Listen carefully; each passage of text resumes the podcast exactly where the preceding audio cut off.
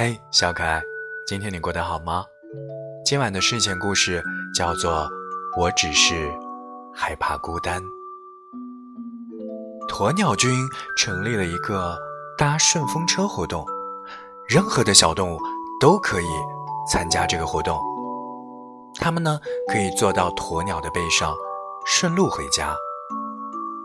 有一天啊，在送完所有的小动物之后，鸵鸟君发现自己的背上还有一只小蜗牛，